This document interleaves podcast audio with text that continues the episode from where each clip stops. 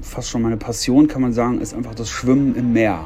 Ich glaube, den Begriff habe ich sogar mal selber kreiert. Das ist das Offshore-Swimming. Also wirklich, ich schwimme gern draußen im Meer, also weit draußen, da wo auch sonst keiner rumschwimmt. Weil es einfach so ein schöner Kontrast ist für, zu dem Leben, was ich ja auch führe hier mit, mit, mit vielen Leuten, mit, mit vielen Impulsen, mit vielen Eindrücken, die auf uns einprasseln. Ja. Man ist ja auch beim Schwimmen sowieso so isoliert, aber in dem, was ich dort tue, ja noch mehr, weil man hat ja auch keine visuelle Ablenkung. Wenn man dort draußen im offenen Pazifik schwimmt, dann teilweise auch noch nachts, dann sieht man ja auch gar nichts. Man hat keine Ablenkung. Also ist auch immer besser, wenn man, wenn man was sieht, ist es meistens auch nicht so. ist auch unheimlich da draußen ein Stück weit. Herzlich willkommen zu dieser Folge des Blue Awareness Podcasts. Blue Awareness steht für Geschichten, die so richtig für die Meere begeistern. Mein heutiger Gast, André Wirsig, hat mich nicht nur so ein bisschen begeistert, sondern geradezu vom Hocker gehauen. Als erster Deutscher und als 16. Mensch überhaupt ist André Wirsig die Ocean 7 durchschwommen, die sieben am schwersten zu durchschwimmenden Meerengen. Dafür musste er, nur mit einer Badehose bekleidet, bis zu 18 Stunden am Stück schwimmen, teilweise in gerade mal 12 Grad kaltem Wasser. Während dieser Stunden hat der Ozean mit André gesprochen und André hat genau hingehört. In dieser Folge erfahrt ihr, welche Botschaften André aus den Meeren mitgebracht hat. Hallo André. Hallo, grüß dich, Chris. André, magst du uns mal ganz kurz erklären, was sind die Ocean Seven? Ja, genau. Die Ocean Seven sind in Anlehnung an die Seven Summits aus dem Extrembergsteigen. Seven Summits gibt es ja schon ziemlich äh, lange. Das sind auf dem jeweiligen Kontinenten die jeweils höchsten Berge oder der höchste Berg und sieben an der Zahl. Beim Ocean Seven äh, sind, sind das die sieben am schwierigsten zu durchschwimmenden Meerengen, verteilt aber nur auf fünf Kontinenten. Äh, am schwierigsten zu durchschwimmen insofern, dass klar geregelt ist, ähm, dass man diese Meerengen, die teilweise so bis 40, 45 Kilometer breit sind, äh, ähm, nur in einer Badehose mit einer Badekappe und einer Schwimmbrille durchschwimmen darf. Man darf also keine, keinerlei technische Hilfsmittel verwenden, wie zum Beispiel einen Neoprenanzug oder äh, sonstige Schwimmhilfen. Man darf sich auch zu keiner Zeit an dem Begleitboot, also man ist nicht ganz alleine da draußen, das wäre auch von der Navigation her gar nicht möglich, weil man dann teilweise wirklich, ich schwimme auch nachts äh, die Nacht durch, äh, man ist dann, äh, man hat ein Begleitboot dabei, was einen auch mit Nahrung versorgt, aber die Regeln besagen, man darf sich zu keiner Zeit an diesem Boot festhalten, man darf das Boot noch nicht mal berühren. Wahnsinn. Und ähm, magst du vielleicht einmal ganz kurz aufzählen, welche sieben sind das? Von wo nach wo schwimmt man da? Ja, das ist so der, der zu den Ocean Seven gehört einmal der Klassiker, das ist der Ärmelkanal, also die Meerenge zwischen äh, England und Frankreich. Dazu gehört die Straße von Gibraltar, das ist die Meerenge zwischen Europa, in dem Fall Spanien, und Marokko, also Afrika. Ähm, dann ist das auch, auf, äh, auch in Europa ist das noch der North Channel, das ist die Meerenge zwischen Nordirland und Schottland. Und dann gibt es Übersee im Pazifik den äh, Santa Catalina Channel, das ist die Meerenge zwischen der Insel Santa Catalina und ähm, dem Festland, also sprich Los Angeles, Kalifornien. Dann gehört dazu auch im Pazifik ähm, der äh, Kaiwi Channel, das ist die Meerenge zwischen den zwei Hawaii-Inseln Molokai und Oahu. Äh, dann gehört dazu in Japan die Tsugaru-Straße. Das ist die Meerenge zwischen Honshu und Hokkaido, also diesen beiden großen japanischen Hauptinseln. Und äh, die Cook Strait in Neuseeland, also die Meerenge zwischen der neuseeländischen Süd- und der neuseeländischen Nordinsel. Also nicht nur warmes Südseewasser, wo man sagt, da schwimmt man gerne mit einer Badehose durch, sondern durchaus echt raue Bedingungen. Wie kalt wird es da in den schlimmsten Fällen? Ja, also das ist allen voran der North Channel ähm, zu nennen. Also wie gesagt, äh, zwischen Nordirland und Schottland, der hat, da hat das Wasser auch im Hochsommer auch nur Temperaturen, weil der Golfstrom nämlich außen rum geht, von 12, äh, 13 Grad. Und dann in einer Badehose, das ist schon wirklich, ähm, ja, darauf muss man halt gut vorbereitet sein und das ist also ähnlich wie am Mount Everest oder auf den hohen Bergen, wenn man dort ohne Sauerstoffgerät unterwegs ist. Das ist auch äh, Todeszone. So heißt das, weil man dort als Mensch ähm, nur ähm, bedingt überleben kann. Also ein, ein Durchschnittsmensch ist bei solchen Wassertemperaturen eben in einer Badehose lebensfähig, so zwischen 20 und maximal 90 Minuten. Und ich bin in dem Fall äh, 12 Stunden, 17 Minuten geschwommen. Aber das geht alles, wenn man sich entsprechend vorbereitet und dann schafft man sowas auch. Wahnsinn, wie, wie, weit schwimmst du denn da, wenn, das, wenn du wirklich so lange unterwegs bist? Ja, das kann dann halt, weil man durch die Strömung abgetrieben wird. Also der Klassiker zum Beispiel, der Ärmelkanal hat 34 Kilometer Luftlinie. Also die direkte Linie würde man ganz geradeaus den direkten Weg schwimmen. Wäre man, hatte man 34 Kilometer, äh, müsste man zurücklegen. Aber weil man halt bedingt durch Gezeiten, Strömungen abgetrieben wird, ähm, ich bin im Ärmelkanal beispielsweise 48 Kilometer an diesem Tag geschwommen. Und man ist dann so zwischen, ja, ich bin da glaube ich neun Stunden, 40 Minuten geschwommen. Es kann aber auch mal länger dauern, wenn die Strömung wirklich gar nicht mitspielt, äh, dass man auch mal vier, fünf Stunden auf der Stelle schwimmt äh, und gar nicht vorankommt. Das war bei mir auf Hawaii zum Beispiel der Fall, wo ich dann insgesamt 18,5 Stunden unterwegs war. Also am Stück. Und wie gesagt, ohne sich irgendwie festzuhalten oder irgendwie zwischendurch mal auszuruhen. Unfassbar. Unfassbar. Nur mal als kleiner Vergleich, wie lang ist die Strecke, die man bei einem Ironman schwimmt? Das sind zwei Kilometer, oder? Nein, nein, das sind 3,8 Kilometer. Ach, 3,8, ja. okay. Ja, aber das schwimmt man dann meistens äh, entweder halt auf in, in irgendwelchen Binnenseen oder in irgendwelchen Kanälen, also in Süßwasserkanälen, oder halt wie beim Ironman Hawaii, wo ich auch schon mal mitgemacht habe, da schwimmt man aber vorne in Küstennähe, natürlich wohl behütet von vielen Booten und so weiter. Das ist einfach was äh, ganz anderes. Das ist nicht wirklich also vergleichbar. Eine wahnsinnige, eine wahnsinnige Leistung ähm, jetzt haben wir gerade gehört, was das eigentlich bedeutet. Und wenn ich mir jetzt einfach so vorstellen würde, was für eine Person macht das, dann würde ich jetzt, ähm, ohne mich da besonders gut auszukennen, als erstes daran denken, das ist wahrscheinlich irgendein Profisportler aus dem Nationalkader des Schwimmteams in Deutschland, der irgendwie 25 Jahre alt ist, äh, stahlhart durchtrainiert und äh, sein Leben lang am Meer gewohnt hat. Trifft das zu? Nein, nein, von denen äh, trifft äh, gar nichts zu.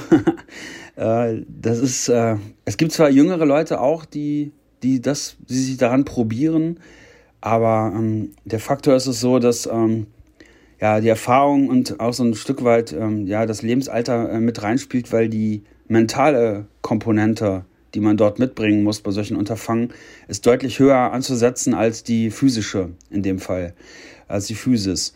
Ähm, man muss aber sagen, dass äh, ich natürlich jetzt äh, keineswegs irgendwelche äh, äh, Sportler, die jetzt kürzere Distanzen, geschweige denn die jetzt irgendwie äh, jünger sind, denen irgendwie unterstelle automatisch, dass sie irgendwie äh, nicht mental stark genug aufgestellt sind, mitnichten.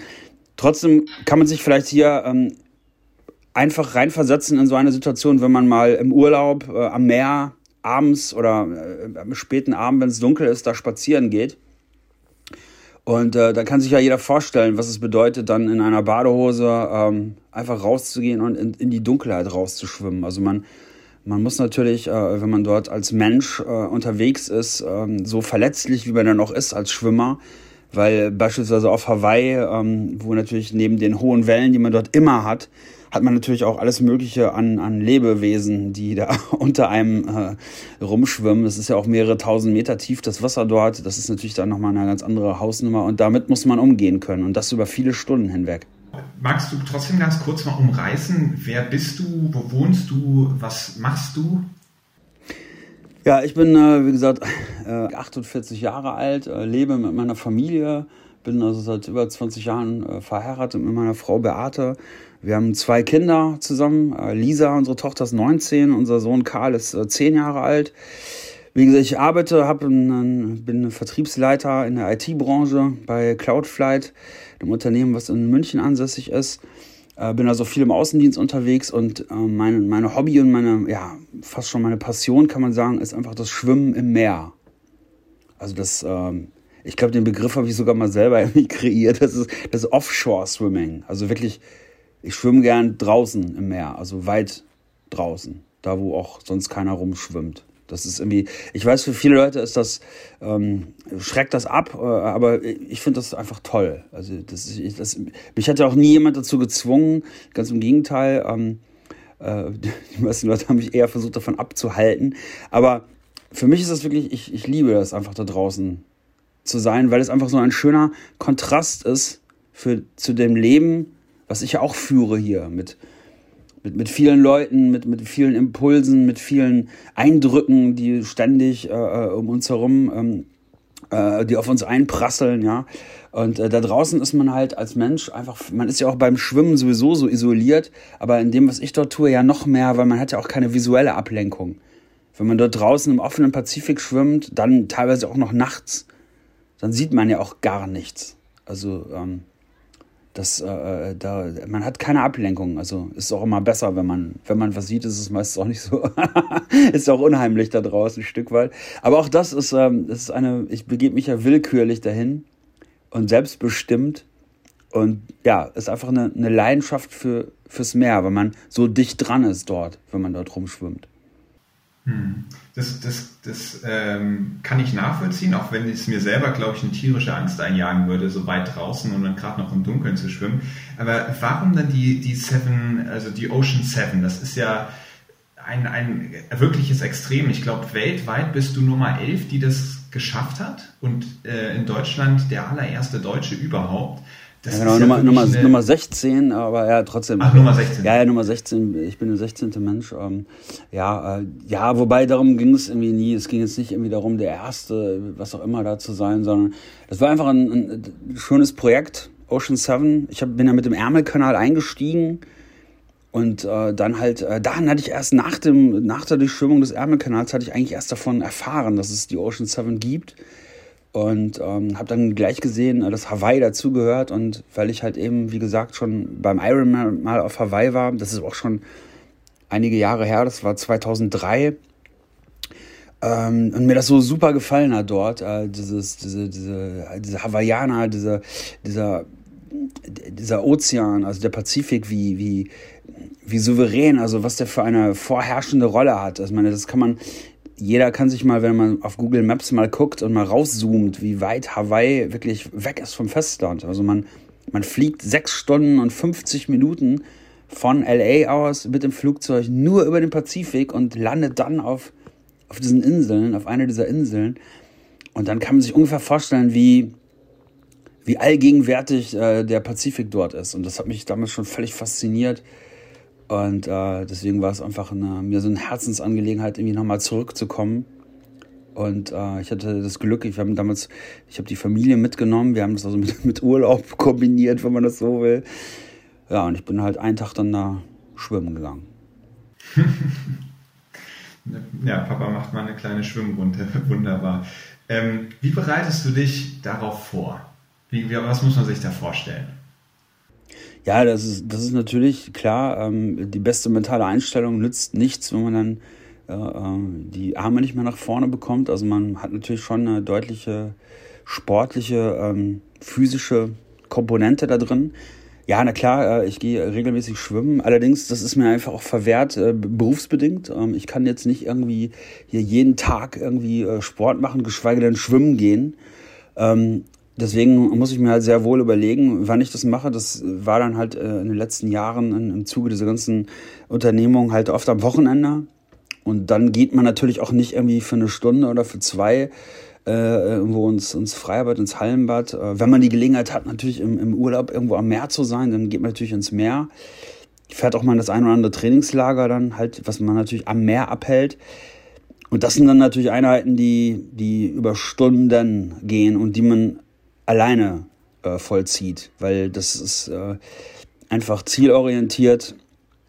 Tut man gut daran, sich dann äh, auch auf dieses Alleinsein, auf dieses Isoliertsein dann halt schon im Training auch vorzubereiten, weil das einfach ein Faktor ist. Es ist ein Unterschied, ob man alleine da draußen ist oder ob man noch irgendwie ein paar Leute äh, um sich herum schwimmen hat. Das ist, ähm, obwohl die einem im Zweifelsfall ja auch nicht wirklich weiterhelfen können ähm, es ist trotzdem ein Unterschied. Und das muss man, also zumindest man muss gar nichts, aber ich habe das halt immer so praktisch mich zielgerichtet vorbereitet. Und auf die Kälte? Auch das ist ein Faktor, ähm, da muss man sich auch hinführen, was natürlich schwierig ist.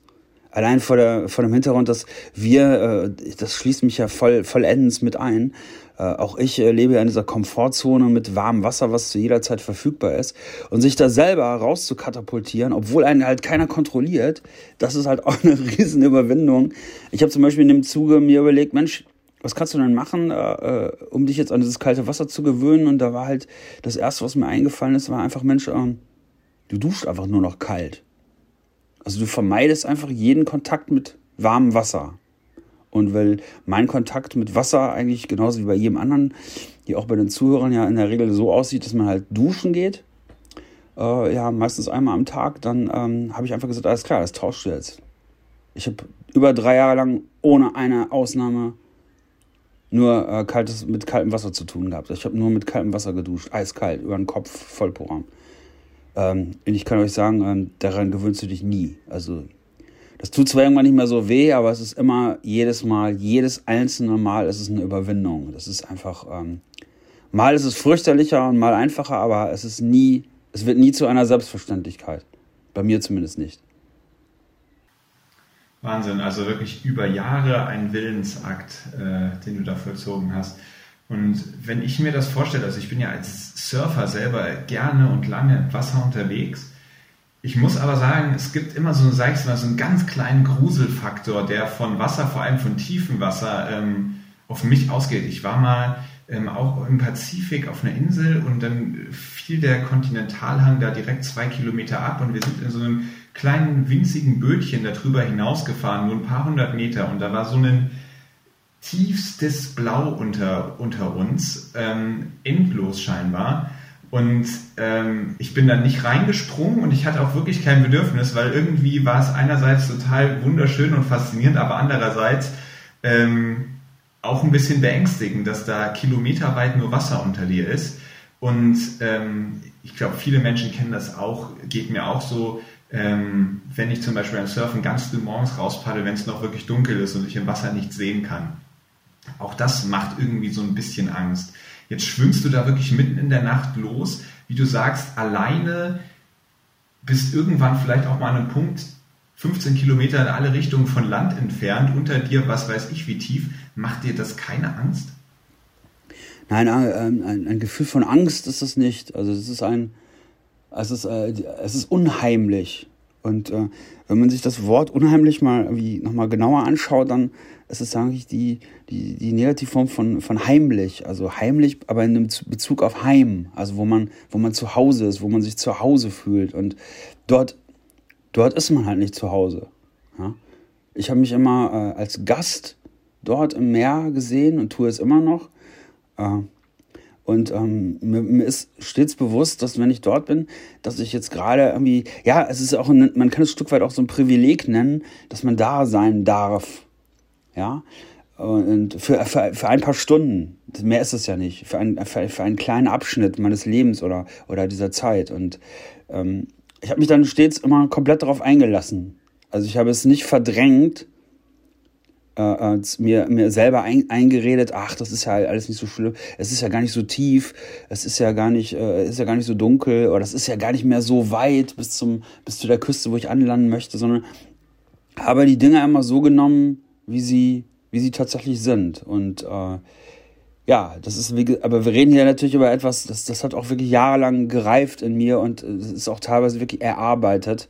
Ähm, einfache Dinge, wohl wahr, aber trotzdem ist der Weg dorthin steinig, sage ich mal, weil auch ich immer wieder zurückfalle in natürlich diese ganzen Muster, die wir ja alle haben, die uns ja beherrschen. Also Mut, den Mut aufzubringen, dann da rauszugehen, äh, das ist einfach auch etwas, das, das hat mit Selbstsicherheit zu tun und die will antrainiert und an, angeeignet sein. Das geht nicht von heute auf morgen. Darauf muss man sich einlassen.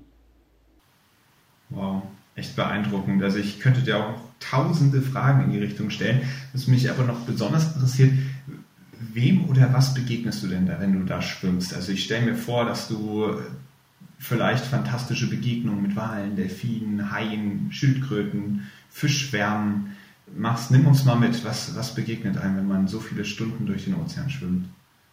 Ja, das ist äh, tatsächlich so, wenn man weit, weit draußen schwimmt, ähm, dann kann, dann ist das gar nicht so, wie, wie, wie das oft irgendwie äh, scheinbar irgendwie vermittelt wird oder den, den Eindruck hat, dass man dort irgendwie wahnsinnig, dass da wahnsinnig viele Tiere unterwegs sind. Das ist gar nicht so. Ähm, die, die Tiefsee oder die, die, sag mal, der weit draußen sind wirklich nur wenige Lebewesen also maritime Lebewesen unterwegs. Die halten sich natürlich auch vorwiegend in Küstenregionen auf. Ähm, äh, wo natürlich klar bei Raubfischen klassische Beutetiere rumschwimmen, weil beispielsweise Robben, Seelöwen, Seeleoparden schwimmen ja auch nicht 20 Kilometer weit draußen vor der Küste rum. Ähm, aber natürlich Wale, ja, ich bin auch mal äh, einem Wal begegnet, allerdings mitten in der Nacht. Ja. Und das ist natürlich schon, das sind Situationen dann, jetzt wo wir beide hier sitzen und reden, ist das alles ganz lustig. Aber in der Situation selber, das ist natürlich schon äh, echt, eine, das ist schon ein Wahnsinn, ja. Also wenn man da auf einmal direkt unter, das, das war auf Hawaii, mitten in der Nacht, totale Finsternis. Und dann hast du auf einmal so ein, ja, im Nachhinein, das war so ein Buckelwal. Also direkt unter mir. Und zwar, ich meine wirklich direkt. Also ich konnte den fast, ich habe überlegt, Mensch, haltst du jetzt an? Wie man das bei einer Heilbe also Heilbegegnung hatte ich natürlich auch schon. Ich habe mir nicht, hältst du jetzt an und hörst auf zu schwimmen, wie man das bei einer Heilbegegnung macht, aber ähm, ich dachte, wenn ich jetzt aufhöre zu schwimmen und meine Beine runtergehen und ich trete auf diesen Wal drauf, dann weißt du ja nicht, wie so ein Wal reagiert, ja. Also äh, wir haben ja alle gelernt, irgendwie Wale sind irgendwie den Menschen irgendwie positiv eingestellt, aber ähm, wenn du immer selber in so einer Situation bist, ich meine, jeder Wal ist anders, ne? Aber mein Wal war ganz friedlich. Der war dann ein paar Minuten da. Ich habe mir hinterher von einem, von einem Meeresbiologen erklären lassen, dass äh, Wale halt irgendwie nachts genauso wenig und schlecht sehen wie Menschen. Und äh, die sind einfach neugierig und gucken sich das, weil sie halt so schlecht sehen, muss man sich das aus direktester Nähe angucken, was denn da los ist. Weil ja auch da draußen auch nicht so viel unterwegs ist. Ja? also wenn man etwas begegnet, ich hatte auch wirklich, ich hatte wirklich auch ganz tolle Begegnungen mit mit einem Blue Marlin und wie gesagt mit, mit, mit Seelöwen und ähm, auch mit Haien. Also es ist einfach, Haie sind einfach auch gar nicht so schlimm. Äh, ähm, auch das ist, läuft in der Regel äh, immer relativ harmlos ab und ja, fast schon harmonisch. Obwohl es halt besondere Situationen sind. Ich habe auch viele Quallen getroffen. Äh, das sind natürlich oft schmerzhafte Begegnungen, gerade wenn die dann zur Gattung von portugiesischen Galeeren oder so gehören, ja, die wirklich, äh, das ist schon ganz schön schmerzhaft. Aber es gehört auch dazu. Ich habe nie angeklagt oder rumgeschimpft, weil, auch wenn ich mich jetzt wiederhole, ich mir immer bewusst war, dass ich ja freiwillig hier bin und ein Gast bin. Und wenn ich irgendwo zu Gast bin, dann kann ich da nicht rumbrüllen, dann muss ich einfach zu Hause bleiben. André, du bist ja nicht nur Meeresbewohnern begegnet, sondern auch allem anderen Möglichen, was so im Meer herumschwimmt. Magst du vielleicht auch mal diese Begegnung schildern? Man muss sich vorstellen, dieses Kanalschwimmen, das macht jetzt nicht, macht, das macht man jetzt nicht an irgendwelchen tropischen Hotelstränden mit, äh, mit irgendwelchen, äh, äh mit weißem Sandstrand und äh, irgendwelchen äh, Liegen da und Cocktailschirmchen, sondern man geht ja doch schon an, an Stellen, wo kein normaler Tourist oder Badegast jetzt irgendwie hingehen würde. Und da selbst an diesen wirklich entlegensten Stellen, keine Ahnung, Santa Catalina Island oder in Japan oder an den Küsten Neuseeland, ja, wo, wo es wirklich richtig wild und, und rau ist, überall dort findet man halt einfach diese Hinterlassenschaften von uns, von uns Menschen in dem Fall, ja. Also sprich wirklich diesen ganzen Müll, der da rumliegt, ähm, das ist total, das ist wirklich äh, beschämend. Also ich habe mich oftmals da wirklich äh, einfach geschämt für uns alle, was wir in, ja, in so kurzer Zeit, muss man ja sagen. Ich meine, wenn man sich mal alleine vorstellt, ähm, Plastik gibt es ja noch gar nicht so lange. Ja? Also wie man in den, keine Ahnung, ich weiß es jetzt nicht auf so, ja, ja genau, aber in den 60, 70 Jahren, wo es überhaupt Plastik gibt, ein Organismus, der Milliarden Jahre alt ist, also so äh, verschmutzen kann, das ist, äh, das muss man ja erstmal, äh, das muss man erstmal hinkriegen. Ne? Aber wir haben es wirklich geschafft. Also du kannst an die entlegensten Strände von Hawaii gehen und Hawaii liegt ja wirklich mitten im Pazifik und da findest du überall diese kleinen Plastikteilchen oder halt andere Sachen, die dort angeschwemmt werden. Einfach Dinge, die dort nicht hingehören. Und das ist immer wichtig, das im Kopf zu haben, weil Quallen, Haie, die ganzen Tiere, über die, über die wir vorhin geredet haben, die gehören dahin, aber eben dieses ganze, dieser ganze Müll, der gehört einfach nicht dahin. Und äh, deswegen ist es einfach dringend, dringend nötig und ganz wichtig, dass, dass wir jetzt einmal das Bewusstsein dafür kriegen, dass das unser Problem ist. Und damit meine ich nicht, dass der von irgendwelchen Indern oder irgendwelchen Republiken, also wir müssen einfach größer denken. Weil ein Ozean kennt keine Grenzen Und ähm, das ist völlig egal, ob der Plastikmüll dann an der Küste von Libyen oder in Griechenland oder in Deutschland äh, liegt. Das ist, wir müssen das einfach angehen, das Thema. Und äh, größer denken, uns befreien von diesem kleinen territorialen und Kulturdenken, was wir immer im Kopf haben.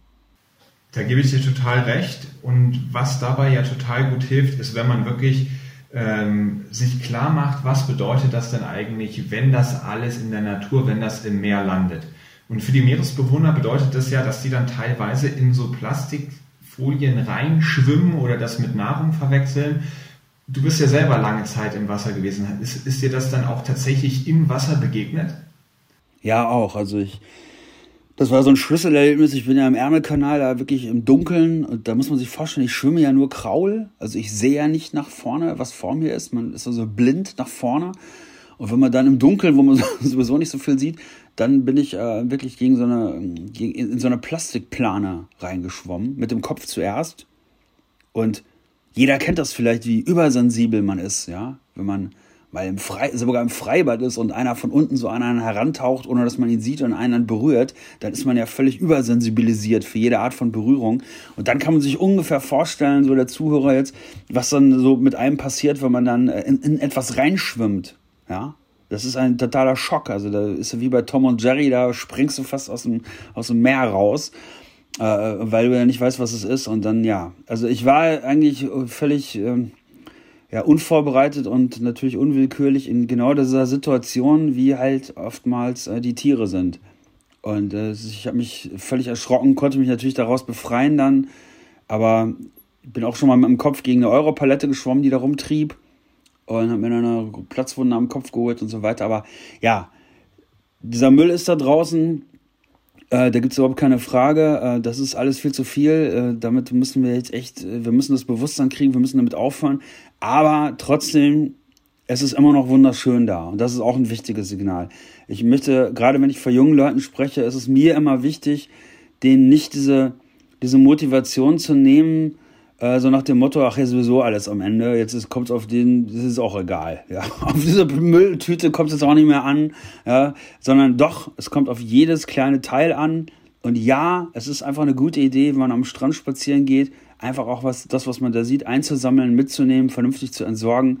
Ja, das sind nur winzige, winzig kleine Signale, aber das ist trotzdem ein Beitrag, der in die richtige Richtung geht. Und jedes Stück Plastik, was wir entfernen, rausnehmen, ähm, ist dann nachher nicht mehr da. Ich denke ja auch immer, wenn wir mal rückwärts denken, wie haben wir dieses Problem denn eigentlich verursacht? Da gab es ja nicht auch nicht eine Person, die dafür zuständig war, jetzt irgendwie Trillionen Teile ins Meer zu schmeißen, sondern das haben wir quasi alle so ganz nebenbei gemacht. Da ist das einfach passiert. Und ich glaube, auch nur so können wir das dann wieder lösen, indem dann jeder seinen Teil zu beiträgt und es wir dann schaffen, wie ganz nebenbei dieses Problem eben zu lösen, indem sich unser Leben so verändert hat, dass das eben der Nebeneffekt ist. Ja, aber man kann es ja, man kann es auch mal wirklich beim Namen nennen, weil es ist ja auch ein offenes Geheimnis, ja. Also wir, damit meine ich jetzt wir in Deutschland, haben ja über, wenn man so will, über, über fast Jahrzehnte unseren Müll verkauft, äh, zum Beispiel an, an, an China. Die haben den dann abgeholt, wir haben dafür bezahlt und meinten dann auch, ja, wir haben schön die Verantwortung abgegeben für den Müll, den wir hier produziert haben. So, und die Chinesen sind halt damit rausgefahren äh, und sind halt eben nicht nach China gefahren, sondern haben das ganze Zeug irgendwo verklappt und sind dann nach Frankreich gefahren und haben den nächsten Müll abgeholt. Und wieder nach Deutschland zurück. So ist das über viele, viele Jahre gelaufen mit Millionen Tonnen von Müll. Und ja, da kann man jetzt auch sagen, oh, die Chinesen, diese schrecklichen Menschen, wie konnten die denn nur? Ja, aber ja, warum haben wir dies? Wir, wir, warum, anstatt jetzt da auch wieder in die Opferrolle zu gehen und sagen, oh, ich konnte ja nichts dafür, dann äh, wäre es eigentlich die richtigere Einstellung dazu zu sagen, Mensch, ich bin hier für meinen Krempel einfach selber verantwortlich und muss die Dinge halt selber in die Hand nehmen. Und ja, ich muss dem, demjenigen, dem ich das dann von mir aus verkaufe, ich muss einfach dahinterher sein und Sorge tragen dafür, dass das vernünftig und in meinem Sinne und für das, was ich bezahle, dort geregelt wird. Und das war nicht der Fall. Ja. Genau, und, und nochmal eine Stufe drunter gedacht. Jeder von uns hat jetzt ja nicht die Möglichkeit, irgendwie mit den Chinesen zu verhandeln, was mit dem Müll passiert. Die nehmen wir ja mittlerweile sowieso nicht mehr an. Aber wir können ja entscheiden, wie viel Müll entsteht denn überhaupt? Also wie viel Plastikmüll äh, entsteht denn überhaupt, indem man einfach sagt, okay, ich versuche mal das Plastik, was ich wirklich benutze, zu reduzieren. Ja, richtig. Also das ist ein, ein wichtiger Aspekt mit dem Müll, aber halt auch ähm, die Überfischung. Die Überfischung ist einfach ein, auch ein ganz wichtiges Thema da draußen. Ich bin ja nicht umsonst von den ganzen Quellen so übel zerstochen worden. Das liegt ja auch unter anderem daran, dass äh, einfach die natürlichen Fressfeinde von eben diesen Quallen Meeresschildkröten, ja, Thunfische. Thunfische ernähren sich auch von, von Quallen unter anderem. Mondfische und so weiter, die haben wir ja fast alle ausgerottet. Ja. Und äh, das, da kriegt man das halt einfach so in meiner Perspektive, da kriegst du das mal am eigenen Leib zu spüren. Das ist ja mal ein Unterschied, ob ich dann davon lese, ah, so und so viel Millionen Tonnen Plastikmüll, ja, äh, Überfischung, oder ob ich die Auswirkungen mal am eigenen Leib spüre. Und ja, deswegen bin ich auch so dahinterher und also ihr müsst ja auch gar nicht alle dahin gehen, wo ich hingehe, um, um Himmels Willen. Äh, aber ähm, auch wenn ihr jetzt nicht am Meer lebt äh, äh oder halt nur am Urlaub, ein bisschen am Strand, das ist, sage ich auch, auch, auch wenn hier Zuhörer dabei sind, die gerne mal eine Kreuzfahrt machen. Ich, ich kann das alles nur begrüßen, wenn man sich in welcher Form auch immer mit der Natur äh, verbindet, auseinandersetzt. Aber wir sollten alle immer im Hinterkopf haben, dass wir einfach zu viel genommen haben und auch die vorherigen Generationen. Und es ist einfach Zeit, das Bewusstsein wirklich äh, absolut zu verinnerlichen und äh, jeder sein individuelles Verhalten an der einen oder anderen Stelle umzustellen. André, du bist, bist jetzt ja in mindestens sieben Gelegenheiten, mittlerweile wissen wir viel mehr, ähm, über viele, viele Stunden mit dem Meer verschmolzen. Welche Botschaften hat dir das Meer mitgegeben? Was, was hast du gelernt? Ja, man nimmt natürlich immer eine Riesenportion Demut mit. Wenn man natürlich wie ich so, so ungeschützt da draußen ist und, und sich diese Energie, weil so ein, so ein Ozean, der, der, der hat natürlich eine Energie, ja, dafür, das kann man sich, äh, der eine schirmt sich vielleicht ein bisschen ab da, davon, aber ich habe habe das immer komplett in mich eindringen lassen und es hat sich immer gut angefühlt.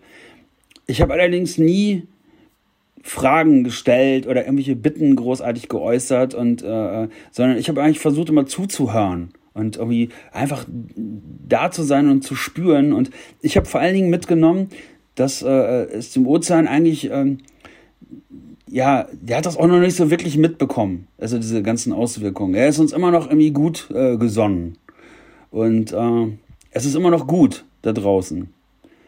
Äh, natürlich gibt es Auswirkungen und bei der einen oder anderen Gelegenheit hat so ein, ein Ozean natürlich auch mal, wenn der mal so die Muskeln spielen lässt, mit, mit, mit solchen Seebeben und, und was wir gerade so auch als Menschen dann, dann merkt man, merken wir natürlich auch, wie verletzlich wir sind und vor allen Dingen, was, was, was, was so ein, ein Organismus oder was die Natur mit uns machen kann, wenn sie dann wirklich wollte. Aber dieses Umschalten, also wir sind auf keinen Fall irgendwie als Feinde. Ich bin, ich kam mir nie vor als jemand, der unerwünscht ist. Ja? Also der Ozean hat immer zu mir gesagt, äh, dass ich irgendwie äh, ihn achten soll, aber auch äh, willkommen bin. Und das war schön. Du schilderst das ja richtig, ähm, dass du Gespräche mit dem Ozean geführt hast und bist ja auch für die Deutsche Meeresstiftung Botschafter und äh, vielleicht könnte man auch ganz salopp sagen, ein Botschafter des Meeres. Ähm, trifft, es zu? Ja, ähm, das ist ja äh, etwas, was ich, ja, kann, kann, ich schon sagen, mir auch so ein Stück weit anmaße, äh, für den Ozean sprechen zu ja, dürfen, weil er auch keine Stimme hat. Ja. Und äh, ja, Botschafter der Deutschen Meeresstiftung ist richtig, ähm, gerade aber mit diesem emotionalen Aspekt, weil diese Perspektive als Mensch, als Schwimmer dort im offenen Ozean ist natürlich eine andere als die Perspektive eines Meeresbiologen, eines Meereswissenschaftlers, eines Hochseeseglers, dem ich ja auf keinen Fall jetzt irgendwie auch Liebe zum Ozean absprechen möchte. Auch übrigens, wir hatten das Thema vorhin schon mal, jemand, der halt eine Kreuzfahrt macht. Der liebt ja das Meer mit hoher Wahrscheinlichkeit auch. Aber das Meer ist dann halt nur eine Kulisse. Wenn man, wie ich, dort so ein Teil vom Meer wird, und so damit verschmelzt über, ja, über doch so einen, einen, einen, einen langen Zeitraum, auch wenn es nur Stunden sind, 12, 13, 18, 19, 20 Stunden, dann äh, ist das schon etwas anderes. Und äh, innerhalb so einer Perspektive oder aus, von so einer Perspektive zu berichten, ist mir natürlich ein Anliegen und schön, wenn Leute zuhören. Und nochmal, ich höre auch immer gerne Reinhold Messner zu, wenn er halt über seine Berge spricht Und äh, ohne dass ich, ich würde niemals auf solche Berge steigen. Muss ich auch gar nicht, weil ich habe ja Reinhold. Und Reinhold nimmt mich dann mit. Ich bin dann auch da. Ja, durch ihn. Und das ist natürlich schön, wenn Leute dann sagen, Mensch, wow, toll, wenn ich, wenn ich ihnen zuhöre, wenn ich dir zuhöre, dann bin ich auch mit da draußen. Und das ist, dann ist schon alles erreicht. Vielleicht magst du noch mal ganz kurz vorstellen, wenn jemand sagt, boah, ich möchte so gern mit auf diese Reise gehen, ich möchte mit durch das Meer schwimmen und damit verschmelzen. Du hast auch ein Buch geschrieben. Möchtest du es vielleicht ganz kurz vorstellen? Ja, ich habe ein, habe ein Buch geschrieben, also dieser Weg, das heißt Nachts alleine im Ozean. Ähm, ist bei Eriks Buchregal erschienen. Ich habe das mit dem Erik Eggers äh, zusammengeschrieben. Der ist so ein Sporthistoriker, der hat dann auch so ein paar Recherchen eingeholt, aber ich habe schon halt, das ist halt mein Wording, also ich habe es halt, das ist meine, meine, meine Form. Auch jeder, der vielleicht das, den Podcast hier hört und dann das Buch liest, äh, wird sich da wiedererkennen. Also das bin halt ich, der da schreibt oder erzählt. Wir haben das jetzt auch als Hörbuch aufgenommen. Das erscheint jetzt im im Juli 2020. Ähm, ich habe aber nicht aus dem Buch abgelesen, sondern erzähle einfach nochmal zu den einzelnen Stationen. Ja, und das Buch hangelt sich natürlich von einer Station der Ocean Seven zu anderen mit den ganzen Erlebnissen und äh, nimmt auch Bezug auf, ja, auch, auch so ein bisschen sportlichen Bezug natürlich. Mensch, wie bereitet man sich auf sowas vor? Aber auch mit so ein paar ähm, äh, Metaphern dann halt und mit so ein paar äh, Querverweisen auf, auf, auf Job, auf Familie, auf, auf die Herausforderungen, die wir alle haben. Also jeder hat ja so sein, sein Ocean Seven, sein Projekt, sein, sein, sein Hobby, was auch immer, wo er besonders, äh, welche Aufgaben, die er sich selber auferlegt, die, wo viele sagen, oh Mensch, geht das überhaupt, schaffst du das überhaupt, ne? Und ähm, ja, das war irgendwie war ein schönes Projekt mit dem Buch und äh, wir sind jetzt fast, wir sind jetzt in der zweiten Auflage, also war auch ganz erfolgreich und ist eine, eine tolle Sache, macht einen riesen Spaß. Ist echt schön. Wunderbar. Wie, wie hat dich das verändert? Also du hast ja, du warst in den Meeren, du bist mit denen verschmolzen, das Meer hat, du hast ihm zugehört, das Meer hat mit dir gesprochen. Wie hat sich dein Leben verändert dadurch? Ja, man bekommt natürlich ein anderes Bewusstsein. Ja? Also ein anderes Bewusstsein für, für äh, die Natur natürlich in dem Fall und, äh, und auch für sich selbst. Ja? Und ich will jetzt gar nicht sagen, dass man, ja, ich meine, man ist ja nur so eine ganz, ganz kleine Nummer als Mensch sowieso und als, als, als jemand, der da, da draußen unterwegs ist, dann noch mehr. Wobei man sich, das hat nichts damit zu tun, dass man sich dann auch klein fühlen muss. Also ich habe das jedenfalls nie getan. Also, aber natürlich gibt es Dinge, man kann nicht immer das ganz große Ganze sehen. Es macht jeder, wir haben ja alle unsere individuellen ja, Probleme auch, die dann für andere vielleicht kleine scheinen, für einen selber dann extrem wichtig sind. Und äh, das sollte man auch beibehalten, um Himmels Willen. Aber man, man wird natürlich so ein Stück weit eingenordet und äh, nimmt ja vielleicht das eine oder andere dann doch, was vorher groß und wichtig erschien, dann wird es immer kleiner, ja und bekommt halt zu dem einen oder anderen Ding äh, die, die, die, eine andere Einstellung halt. Und äh, ja, hat mich das verändert? Ja, ganz klar, definitiv. Aber auf eine gute Art. Also fühlt sich irgendwie gut an. Nach wie vor ist immer noch so schwingt immer noch die ganze Zeit mit. Und ich rede mich einfach nicht mehr so doll auf, wenn er irgendwie mal im Job oder auch privat, das ist einfach, ja, man, es bleibt einfach ein bisschen ruhiger. Diese Selbstsicherheit, die man sich ja, dafür gehe ich auch in meinem Buch drauf ein, wie man, man kann sich natürlich vorstellen, wenn man nachts dann auf Hawaii an so einem Strand steht und da rausschwimmt, in einer völligen Finsternis, äh, da muss man natürlich echt aufgestellt sein. Und das ist ja ein Prozess, äh, das ist ja auch wie ein Training, Selbstbewusstsein sich anzutrainieren. Aber damit meine ich das Bewusstsein für sich selbst mit allen Stärken und auch gerade auch mit den Schwächen, die man hat. Und sich damit aktiv auseinanderzusetzen. Dazu gibt es ja Methodiken, auf die ich da noch eingehe, auf die ich auch teilweise bei, bei mich in Vorträgen mal äh, sprechen kann. Ähm, die kann sich jeder aneignen und daraus entsteht dann diese Sicherheit. Und ein bisschen mehr Sicherheit tut uns allen, also ich schließe mich da gar nicht aus, das tut uns allen gut.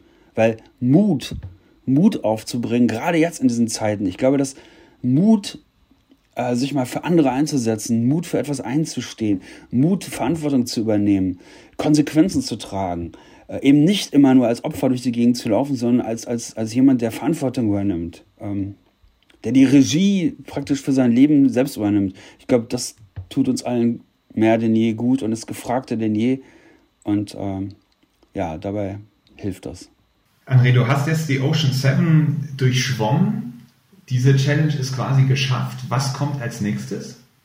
Ja, das ist natürlich auch immer, äh, gerade für so jemanden wie mich, irgendwie gut, dass man jetzt nicht noch irgendwie was draufsetzen kann. Also, ähm, ich bin jetzt auch nicht irgendwie getrieben, ich muss mir jetzt auch nichts beweisen oder geschweige anderen. Ja, aber natürlich, äh, ähm, ich liebe ja auch irgendwie äh, das, ja, das Besondere dann in der Beziehung. Und ähm, ich habe, ich beschäftige mich gerade mit Helgoland. Ähm, insofern, dass ich über, halt überlege, aber das ist nichts anderes als eine reine Überlegung, äh, ob man denn da hinschwimmen kann. Das haben früher mal Leute probiert, die sind gescheitert, auch mit schlimmen Konsequenzen teilweise. Ähm, ich beschäftige mich einfach gerade damit, ob das möglich ist. Theoretisch möglich ist und dann muss ich mal gucken, ob ich das praktisch angehe. Mal sehen. das wäre die Erstbeschwimmung. Ja, genau. Aber auch wenn das jetzt schon fünf Leute gemacht hätten, äh, würde ich das trotzdem jetzt, äh, würde ich trotzdem diesen Weg gehen. Also, weil ist halt ein nettes Projekt. So gucken. Aber ich habe natürlich, was jetzt im absoluten Vordergrund steht, ist ja wirklich diese Rolle des Botschafters zu spielen. Und das mache ich sehr gern. Das macht mir großen Spaß. Da gibt es noch so ein Fotoprojekt, was wir machen mit den ganzen Tieren. Äh, ähm, und so weiter, um halt den Kindern in den Schulen, weil die wollen natürlich nicht wissen, dass wir sich da 60 Kilometer geschwommen ist, sondern die wollen immer diese ganzen Geschichten hören, ah, wie ist das mit den Wahlen und mit den Haien und so weiter. Und ähm, ja, da äh, sind wir auch da parallel gerade dran, praktisch da für Schulen so ein Workshop-Kit zusammenzustellen, so eine Unterlage, da sollen auch ein paar Bilder rein und das ein oder andere Bild müssen wir einfach noch, gerade mit den Tieren, da geht es jetzt nicht um André Wirsig, den Superschwimmer, sondern einfach nur den Menschen, also ich in dem Fall als der Mensch, der halt in dieser Natur mit den Tieren halt auch zusammen ist. Ähm, ja, das ist auch ein spannendes Projekt, da freue ich mich auch. André, als Botschafter für die Meere, was, was bringst du denn für eine Botschaft mit? Was kann denn jeder Einzelne von den Zuhörern jetzt zum Beispiel auch tun, um diesen wunderbaren Lebensraum zu schützen? Ja, das ist eigentlich gar nicht so kompliziert. Ja? Also erstmal muss man sich davon befreien, zu sagen, Mensch, ach, äh, was habe ich denn hier mit dem Meer zu tun? Ich bin ja nur hin und wieder mal im Urlaub da oder jemand, der in Österreich, Schweiz wohnt, der hat ja gar keinen Bezug wirklich zum Meer. Aber alles ist ja irgendwie mit dem Wasser und demnach auch mit dem Meer verbunden. Und jeder kann ganz individuell für sich sofort, da müssen wir nicht darauf warten, dass die Politik irgendwelche neuen Gesetze herausbringt oder was auch immer, sondern man kann das eigene Verhalten, die, die Dinge, die man sich selber vornimmt, von jetzt auf gleich sofort umsetzen. Und das fängt eigentlich damit an, dass man sich selber einmal beobachtet ganz ungefiltert und wahrheitsgemäß beobachtet, sich selbst, ohne irgendwelchen Leuten davon zu erzählen, wie läuft denn so mein Tag, meine Woche, was mache ich denn alles so? Was mache ich denn alles so, was vielleicht auch, wo ich mir gar nicht so gut gefalle, ja? Also vielleicht hat der ein oder andere dann so einen wiederverwertbaren äh, Kaffeebecher, aber rennt dann trotzdem immer, äh, den, weil er den dauernd zu Hause vergisst und rennt dann trotzdem äh, bei McDrive oder was hat er wieder so einen Pappbecher in der Hand, ja? Und äh, also ich bin zum Beispiel auch einer dieser Kandidaten. Also ich nehme mich, ich nehme mich da gar nicht aus. Und ich habe dann diesen Pakt mit mir selber geschlossen und habe dann zu mir gesagt, Mensch, wenn du unterwegs bist und diesen metall-wiederverwertbaren Kaffeebecher nicht dabei hast, dann gibt es für andere Wirsig einfach keinen Kaffee mehr. Weil Strafe muss einfach sein. Ja?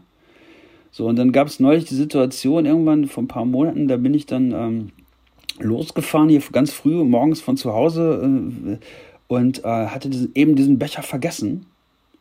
Und jetzt könnt ihr, könnt ihr ja alle lachen da draußen, aber ich habe gesagt, Mensch, das ist ein Mist. Ich, scheiße, ich habe den Becher nicht dabei. Also kein Kaffee, das halte ich doch jetzt gar nicht durch.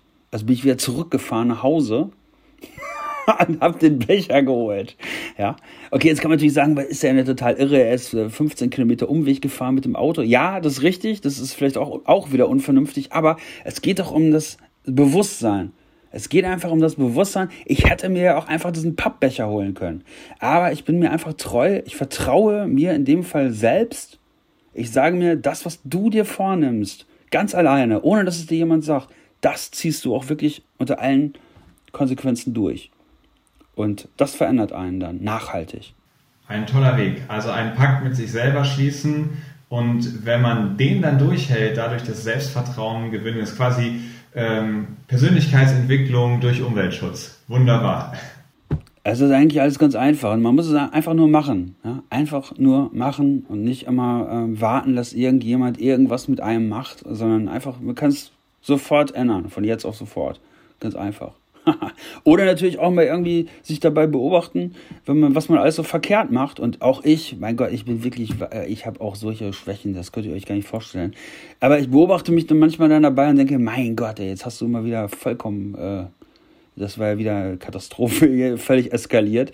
Und dann gefalle ich mir natürlich auch nicht und dann ähm, ändere ich das beim nächsten Mal einfach. Weil, wenn wir uns alle gut gefallen, ja, es gibt da schon dieses, dieses äh, in der Bibel, dieses Liebe deinen Nächsten wie dich selbst. Also wenn du dich selber irgendwie dauernd nur fertig machst und äh, die, was du für ein schrecklicher Mensch bist und dich dauernd betäuben musst mit irgendwelchen Dingen, mit Belohnungen, weil, weil es dir so schlecht geht, dann kannst du das natürlich auch nicht nach außen transportieren. Und dann also es ist einfach besser, sich selber zu gefallen, was manchmal auch ein langer Weg ist und Arbeit ist, aber wenn da jeder die Herausforderung annimmt von uns, ähm, ich sage euch, das lohnt sich. Es lohnt sich total. Ein tolles Schlusswort, was du da gefunden hast. André, ich danke dir von Herzen für dieses Gespräch. Ähm, ich finde es total bewegend, dir zuzuhören. Bei mir kommt da super viel Emotion an und wirklich beeindruckend, was du für Eindrücke aus dem Meer mitbringst. Vielen lieben Dank und ich wünsche dir alles Gute. Ja, ja, vielen Dank für das Gespräch, Christian. Danke. Mich hat André wirklich beeindruckt, einerseits durch seine sportliche Leistung und diese Abenteuer, auf die er da aufgebrochen ist, aber andererseits auch durch die Tiefe, die seine Beziehung zum Meer bekommen hat. Er hat viele Sachen gesagt, die bei mir total resoniert sind und gleichzeitig hat es mich wirklich erschrocken, welche Erlebnisse er im offenen Ozean mit dem Plastik gemacht hat. Dass sich am Strand viel Müll ansammelt, weil er da ja auch liegen bleibt, das ist ja klar. Erschreckend, aber verständlich. Dass aber auch auf dem Meer so ein kleines Wesen wie ein Mensch wirklich Gefahr läuft, sich im eigenen Müll zu verfangen, das hat doch wirklich eine Tragweite, die hoffentlich jedem klar macht, wir müssen die Müllzufuhr in das Meer stoppen. Und ich hoffe, dieser Podcast hat vielleicht einen Beitrag geleistet, dass einige Leute sich denken, wow, krass, das zeigt mir auch nochmal, wie dringend es ist, und ich mache es jetzt genau wie André. Ich schließe einen Pakt mit mir selber und gehe jetzt mal den nächsten Schritt, um umweltfreundlicher zu handeln und auch um mir selber besser zu gefallen. In diesem Sinne wünsche ich euch eine schöne Zeit bis zur nächsten Folge des Blue Awareness Podcast.